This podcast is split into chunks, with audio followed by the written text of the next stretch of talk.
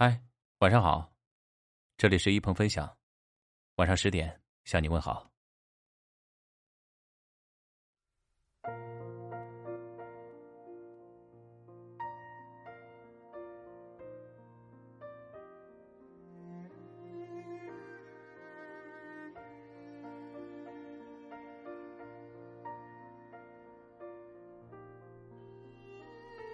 如今社会越来越现实了。整个社会进步都靠利益的驱动，但是我们此时更需要知己。越努力，越孤独；越奋斗，越寂寞。如果能得一知己，无论是红颜知己，还是惺惺相惜的朋友，人生足矣。传说，很久之前，有个非常喜欢喝茶的财主。凡是到他家喝茶的人，无论贫富，只要来，他就吩咐下人好生的招待。有一天，财主家门口来了一个衣衫褴褛的乞丐，不说讨饭，只说来讨碗茶喝。下人连忙将他让进了屋，给他倒了一碗茶。乞丐看了一下，说：“茶不好。”下人见他懂。连忙换好茶来。乞丐闻了闻，说道：“茶是好茶，但水不行，须得上好的山泉水。”下人看出他有些来头，忙取了早有备储备的泉水再泡。乞丐尝了一口，说道：“水是好水，但烧水的柴不行。柴。”需要用名山阴面之柴，因为阳面之柴质松，阴面之柴质紧硬。下人终于确认了，这是个精通茶道之人，就连忙取好柴再烹，并请出了老爷。茶重新上来后，财主与乞丐对饮了一碗。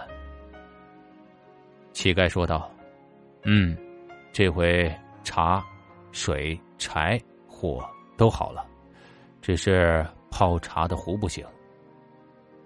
财主说道：“这已经是我最好的壶了。”乞丐摇了摇头，小心翼翼的从怀里掏出了一把紫砂壶，让下人重新泡一壶茶来。财主一品，味道果然不凡，立刻起身对乞丐作揖说道：“我愿买你这把紫砂壶。”要多少钱都可以，但是呢，这乞丐也是非常的喜欢这紫这紫砂壶，肯定不想用来交换。乞丐非常果断的回答：“不行，这个壶是我的命，我不能给你。”乞丐连忙倒掉茶，收起壶就走。财主赶忙拦住了，说道：“啊，我愿出一半的家产。”要你这壶，乞丐也不说话，执意要走。财主急了，说道：“我愿出全部的家产买你这把壶。”乞丐听了呀，不由得笑了起来，说：“我要是舍得这盒壶啊，也不会落到今天这个地步了。”说完，乞丐转身离开了。财主急忙上前说道：“啊，这样吧，壶还是你的，你就在我家住下，我吃什么，你吃什么。但是有个条件，就是你必须每天让我看看这壶，怎么样？”财主太喜欢这东西了，所以在情急之下，只有想到了这个办法。乞丐也在为每天的生计而发愁。有这么好的事情，为什么不答应呢？为此，乞丐很爽快的答应了财主的要求。就这样，乞丐住在他家里，和财主同吃同住，两个人每天捧着这壶啊，无话不谈，喝茶饮酒，好不开心啊！就这样，两人开心的相处了十几年的时间，成了无话不谈的老知己。时间慢慢的流逝，财主和乞丐也慢慢的变老。虽然乞丐年纪比财主大，这天财主对乞丐说道：“你膝下无子女，没有任何人继承你的湖，不如你去世之后，我来帮你保管，你看如何？”乞丐非常感动的答应了。不久以后，乞丐真的去世了。财主也如愿以偿的得到了这把紫砂壶。刚开始啊，财主每天都沉迷在拥有这把紫砂壶的喜悦当中。直到有一天啊，财主拿着紫砂壶左右上下欣赏的时候，突然觉得现在的自己似乎少了点什么。这个时候，他眼前浮现出昔日与乞丐一起玩壶品茶的场景。一切都明白了。于是，财主将紫砂壶狠狠的往地上一摔。故事说完了，结局出人意料。其实，随着时间的流逝，很多东西都改变了。